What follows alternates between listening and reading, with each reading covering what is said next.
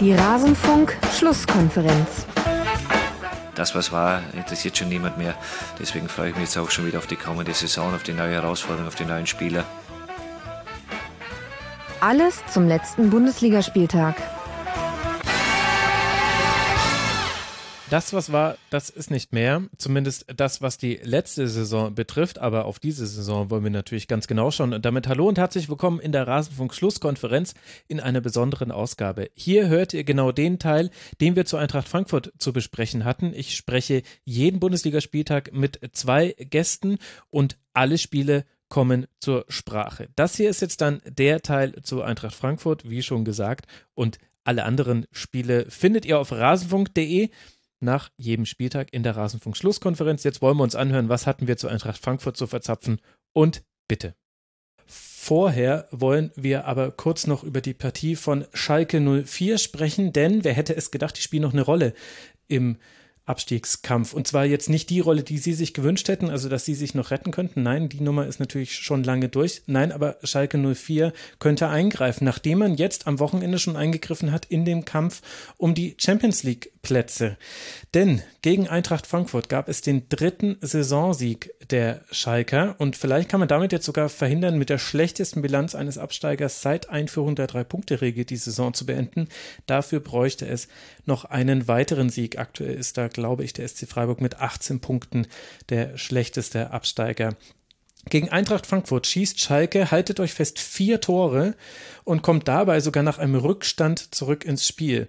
Nachdem zuerst Chüntela, Silva und Endika getroffen haben, fallen dann zwischen der 52. und 64. Minute weitere drei Tore, alle für Schalke. Idrissi und Florian Flick treffen zum ersten Mal in ihrer Bundesliga. Laufbahn und Matthew Hoppy darf dann auf 4 zu 2 erhöhen. Offen zwischendurch kommt dann äh, Silva noch zum Anschluss, stellt damit auch den Rekord von Bernd Hölzenbein, den hatte er schon vorher aufgestellt, den hat er überholt. Er ist jetzt der erste Frankfurter, der innerhalb von einer Saison 27 Tore geschossen hat oder ja vielleicht noch mehr. Es gibt ja noch ein weiteres Spiel. Aber das war es dann, Solvay. 4 zu 3 für Schalke, 3 zu 4 aus Sicht der Frankfurter. Was fangen wir denn jetzt mit diesem Spiel an? Ich finde, das ist ähm, ein Spiel und auch eine Zeit für die Eintracht, gerade die zeigt, dass nicht alles sportlich ist. Also diese Eintracht-Mannschaft hat ja jetzt wirklich gezeigt, dass sie alles kann. Ich glaube, ich habe das letzte Mal, als ich hier war, gesagt, diese Eintracht-Mannschaft ist gerade unschlagbar. Ich weiß nicht, wie irgendjemand diese Mannschaft schlagen soll. Ähm, und das ist jetzt einfach hinfällig, seit Hütter seinen, oder Hütter hat es ja selbst nicht gemacht, aber seit der Abgang von Hütter bekannt geworden ist. Und das ist für mich so ein krasser Einschnitt, der zeigt, dass einfach nicht alles sportlich ist, weil an der Mannschaft hat sich nichts geändert. Wir haben immer noch die gleichen Spieler, es war keiner groß verletzt, es ist mit keinem irgendwas passiert und es funktioniert einfach nicht mehr. Ja, aber Adi und, Hütter ähm, und Freddy Bobic sagen doch, das habe gar nichts, das eine habe nichts mit dem anderen zu tun. Oh, don't get me started. Wow.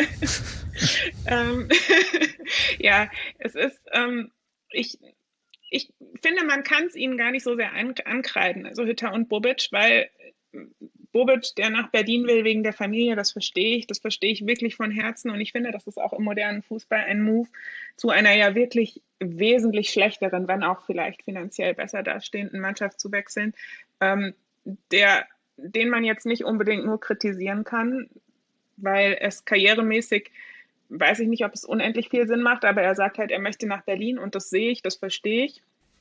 Und der Bobic-Abgang war ja jetzt auch nicht unbedingt, also da war ja nichts dran auszusetzen eigentlich. Und Hütter, Hütter hat einfach nie behauptet, dass er ein Trainer ist, der seine Mannschaft liebt. Ja, Hütter ist, Was ja, für ein Satz das, eigentlich. meine, das, ich meine das relativ wertfrei. Also ich persönlich als Fan bevorzuge natürlich Trainer wie Kofeld, die wirklich ihr ganzes Herz auf den Platz lassen und die die Mannschaft und das ähm, und den Verein lieben. Und ich glaube, dass die Eintracht von so einem Trainer nicht Kofeld, aber von einem Trainer wie Kofeld sehr profitieren könnte, der eben aus diesem Grund an der Seitenlinie steht. Aber Hütter hat das niemals behauptet. Hütter ist ein Karrieremensch, Hütter hat einen Karriereplan und er ist als dieser Mensch zur Eintracht gekommen und hat nie behauptet, jemand anders zu sein. das steht erstmal da, wie er sich jetzt verhält. Das kann man ihm durchaus ankreiden, finde ich, weil niemand, es würde Hütter keine Zacken aus der Krone brechen, sich in der Pressekonferenz hinzustellen und zu sagen, ja, mein Wechsel hat ähm, Unruhe in die Mannschaft gebracht, mein Wechsel ist schuld daran, dass es jetzt so ist, wie es ist. Es tut mir leid. Es würde ihm kein Zacken aus der Krone brechen. Es hat nichts mit seiner Qualität als Trainer zu tun. Es ist einfach nur dumm gelaufen am Ende. Oder jemand hat es mit Absicht durchgesteckt. Das wissen wir nicht. Keine Ahnung. Aber ähm, es würde Hütter keinen Zacken aus der Krone brechen, sich so von der Eintracht zu verabschieden. Und das, das kreide ich ihm schon sehr an, dass er dieses Rückgrat nicht hat, das zuzugeben, sondern jetzt irgendwie versucht, seinen Ruf zu retten. Und es ist so ein bisschen, ähm, ja, ich weiß gar nicht, irgendwer hat neulich mal zu mir gesagt, es ist so ein bisschen so ein, ist ja mein Ruf und nicht deiner Ding, was er da gerade fährt. Ja. Und das finde ich ehrlich gesagt ziemlich verwerflich, weil diese Mannschaft, die hat wirklich alles gegeben, natürlich für die Eintracht, aber auch für ihn, glaube ich. Und er hat diese Mannschaft jetzt einfach hängen gelassen und er hat die Fans auch ein bisschen hängen gelassen. Und sich jetzt so zu verabschieden, das finde ich sehr, sehr schade. Ja, möchte ich auch äh, mitgehen. Ich glaube, dass Adi Hütter sehr froh sein kann, dass keine Fans am letzten Spieltag im Stadion sind. Das ähm, hat aus meiner Sicht sehr wenig Gespür für so eine Situation ähm, bewiesen, jetzt mit diesen Aussagen nach dem Spiel beziehungsweise in der Pressekonferenz, weil er da unfassbar technokratisch rüberkommt. Ja, klar wissen wir, dass ja. äh, Europapokal für Eintracht Frankfurt sowieso schon ein hervorragender Erfolg ist. Keine Frage. Aber darum ging es in diesen Spielen nicht, sondern die Leute haben von diesem, ich hätte beinahe gesagt, äh, angesichts der aktuellen Machtverhältnisse und Finanzverhältnisse in der Bundesliga und in Europa, von dieser einmal im Fanleben Chance, mhm. irgendwie Champions League zu spielen die Leute haben geträumt und das ist weg und vor allem, sie haben ja zu Recht geträumt, die hatten sieben Punkte Vorsprung auf Dortmund. Und das war ja nicht irgendwie so, dass die alle äh, sofort den Kopf in den Wolken hatten, sondern ich glaube, die Eintracht-Fans haben da auch so einen gewissen Zweckpessimismus äh, mittlerweile entwickelt über die vergangenen Jahre. Und die waren aber dann, also bei sieben Punkten kann man wirklich anfangen, sehr äh, realistisch auch schon mal so die Reiserouten sich rauszusuchen und so. Ähm, und das hat er, erkennt er nicht und das finde ich halt irgendwie äh, tatsächlich, also was ich, du sagst, verwerflich, ich finde es halt äh, gespürlos und ich glaube, dass alle Fans, die einen Trainer wie Adi Hütte demnächst bei sich haben, sich immer dann die Frage stellen müssen, ob sie halt ähm, diese aus diesem Jealous Girlfriend Meme dieses äh, Mädchen sind, über das der Typ dann hinwegguckt. Ja, weil es gibt dann halt einen Club, der noch irgendwie vielleicht besser ist und besser in den Karriereplan passt. Also man ist dann halt immer nur so ein Steinchen auf dem Karriereweg von Adi Hütter. Und das ähm, weiß ich nicht, ob das so cool ist. Und das gleichzeitig, das ist jetzt so eine Fansicht, aber gleichzeitig als Mannschaft, wie kann ich denn jemandem vertrauen, der äh, diesen Weg, auf den man sich irgendwie einschwört sportlich, dann einfach nicht mitgeht, sondern sagt, okay, ich bin dann weg. Also ja, genau, das, das ist, also so als Führungsperson finde ich das unfassbar ja. schwierig, sehr technokratisch ja. gedacht. Er hat einfach Eintracht Frankfurt überhaupt nicht verstanden. Also er, er hat, wie du sagst, ne, so wenn ein Eintracht-Fan träumt, das ist schon, das ist schon eine Hausnummer, ja, weil Eintracht-Fans sind grundsätzlich ja immer, du kannst, glaube ich, 5 zu 0 führen, du findest einen Eintracht-Fan, der sagt, oh, 80. Minute, da kann noch einiges passieren, ja, so.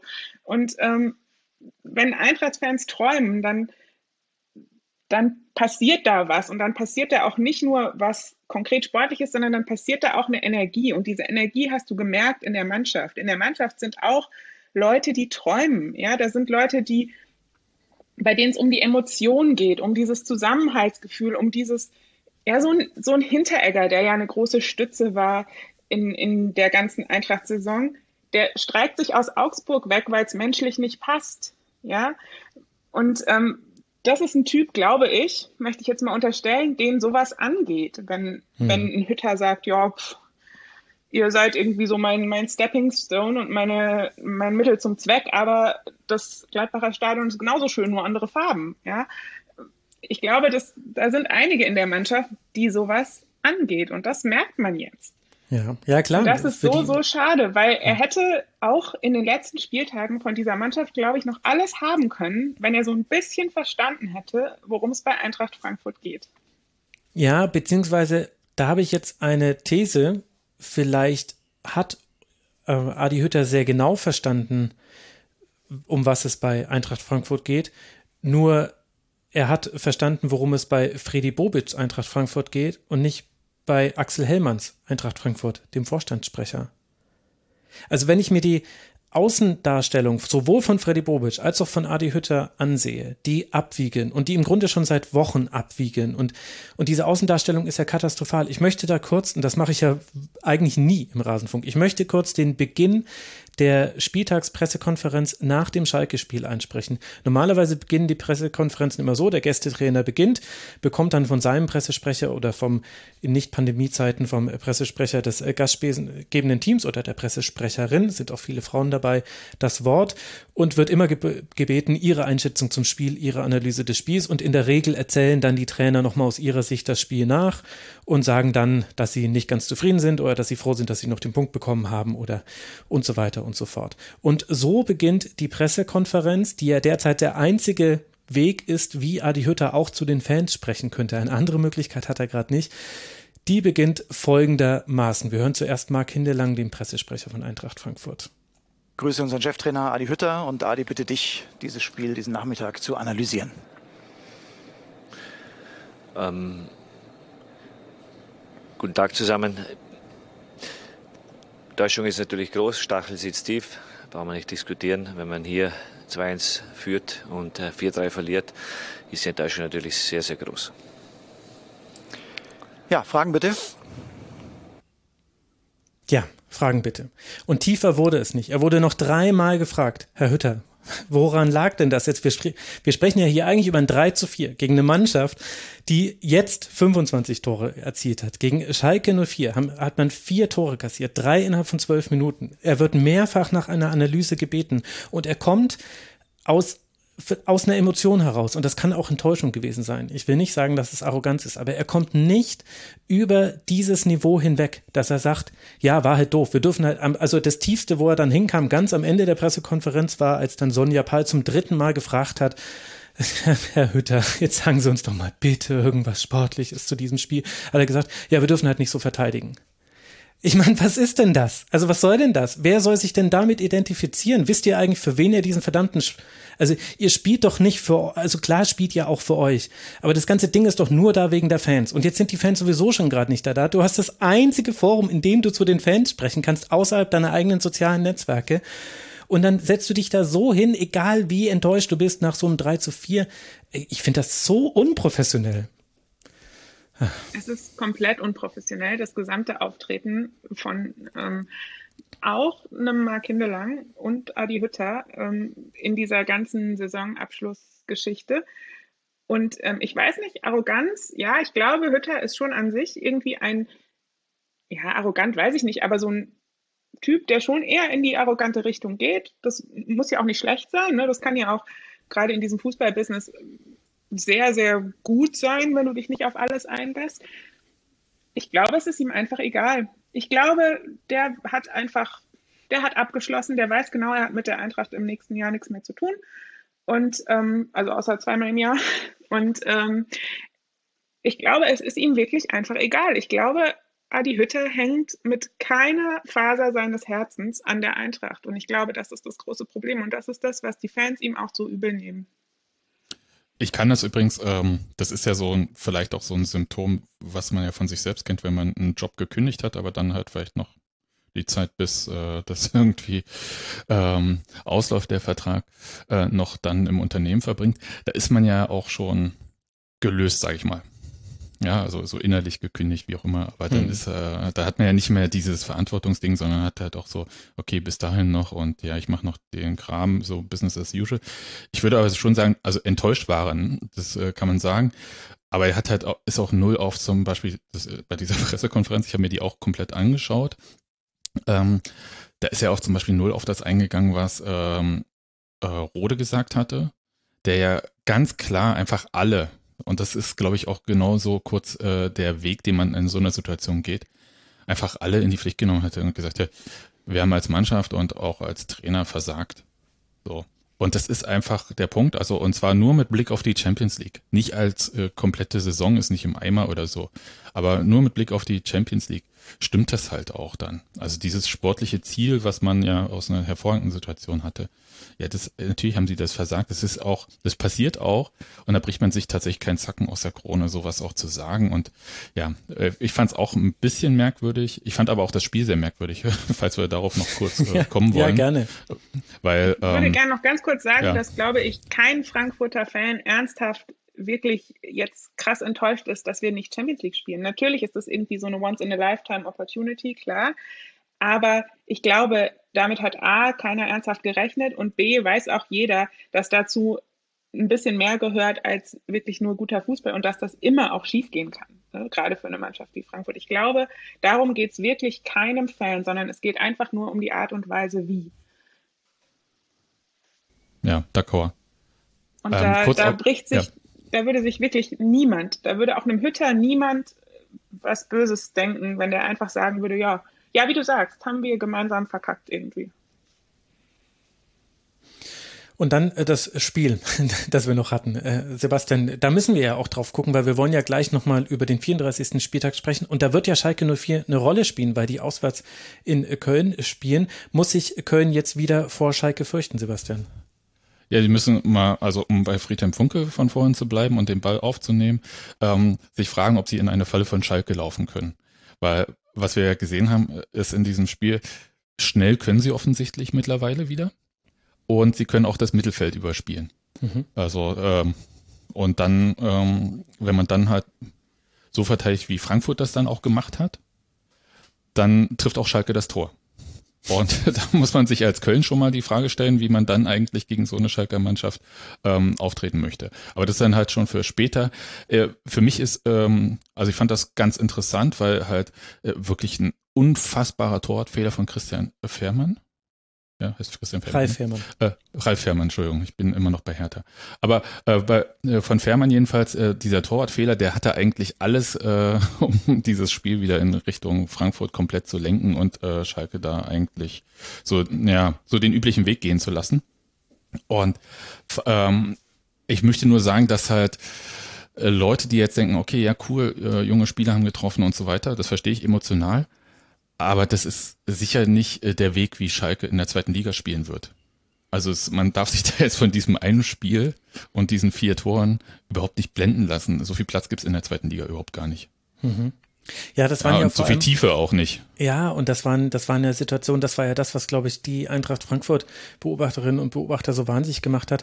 Das waren ja Situationen in Über- oder Gleichzahl. Also, wo drei Angreifer auf drei Verteidiger zulaufen oder einmal war es sogar ein Vier gegen zwei, dass man dann noch gut ausgespielt hat. Da gab es dann noch, äh, da, da war auch eine, eine kleine Wolte noch mit drin, weil da die Verletzung von So noch mit reinkommt. Aber das waren ja trotzdem Situationen, das sah ehrlicherweise nicht aus wie Bundesliga. Wenn man da ein Standbild gemacht hätte und die Trikots groß anonymisiert und gefragt hätte, okay, welche Liga ist das, hätte man nicht gedacht, dass in der ersten Liga sowas möglich ist. Also das wird es jetzt wahrscheinlich auch nicht noch so oft geben für Schalke 04. Ja, und aus der Sicht würde ich dann halt Köln wieder sagen, eigentlich alles okay. Ähm, macht mal den Funkelplan, der hat ja sicher einen und ähm, das wird dann auch schon in Ordnung sein. Das wird dann auch reichen für einen Sieg gegen Schalke. Solve, wie hat dir Schalke 04 gefallen? Ja, alles rausgeholt, was ging, würde ich sagen. also ich, ich finde, da muss man schon auf jeden Fall auch Respekt zollen, ne? weil ähm, eine Mannschaft wie die Eintracht da erstmal so, so reinzugehen überhaupt und sich da auch nicht, nicht beirren zu lassen, weil im, am Anfang hat die Eintracht ja schon einiges richtig gemacht. Das war schon relativ konsequent, wie sie da Schalke irgendwie in der eigenen Hälfte festgehalten haben, finde ich. Und ähm, du weißt ja als Schalker auch, was da für eine Mannschaft kommt und was da, was da auch für Spieler mit, mit welcher Einzelqualität da kommen. Und ich glaube, da kannst du als feststehender Absteiger schon auch mal Angst kriegen, finde ich, kann man, äh, oder zumindest Respekt, ne, großen Respekt. Und ich finde, da so rotzfrech ranzugehen und natürlich der Elfmeter erstmal, weiß ich nicht, wenn es den nicht gegeben hätte, das, das gibt natürlich auch erstmal einen Push, aber da so weiterzumachen und dann wirklich vier Tore zu schießen gegen eine Eintracht, die ja auch eigentlich keine schlechte Abwehr hat und die auch einen sehr, sehr guten Torhüter hat. Das finde ich schon eine mentale Leistung, die man respektieren muss. Also da habe ich wirklich allergrößten Respekt vor, da so aufzuspielen. Ja.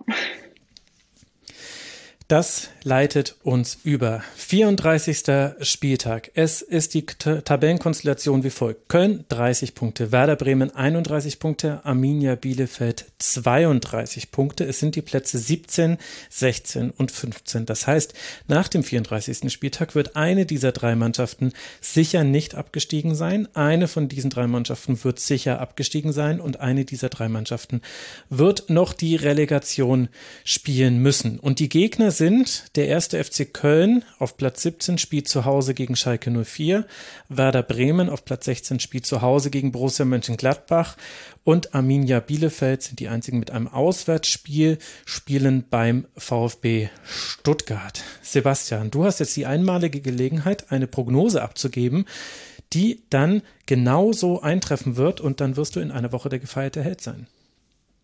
Ähm, ich hoffe, es wird sich niemand an meine Prognose erinnern und mir vorhalten, auf jeden Fall. Das mal so als Vorrede.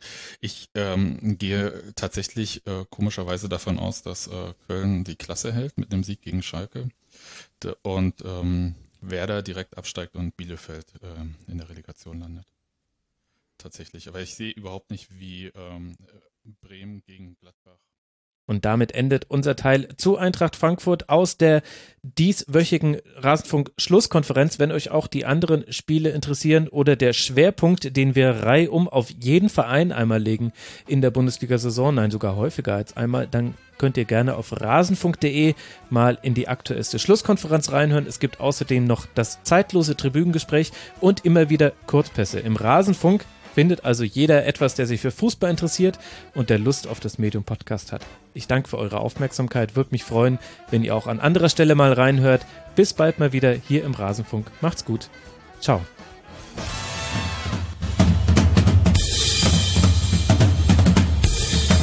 Das war die Rasenfunk-Schlusskonferenz. Wir geben nun zurück in die angeschlossenen Funkhäuser.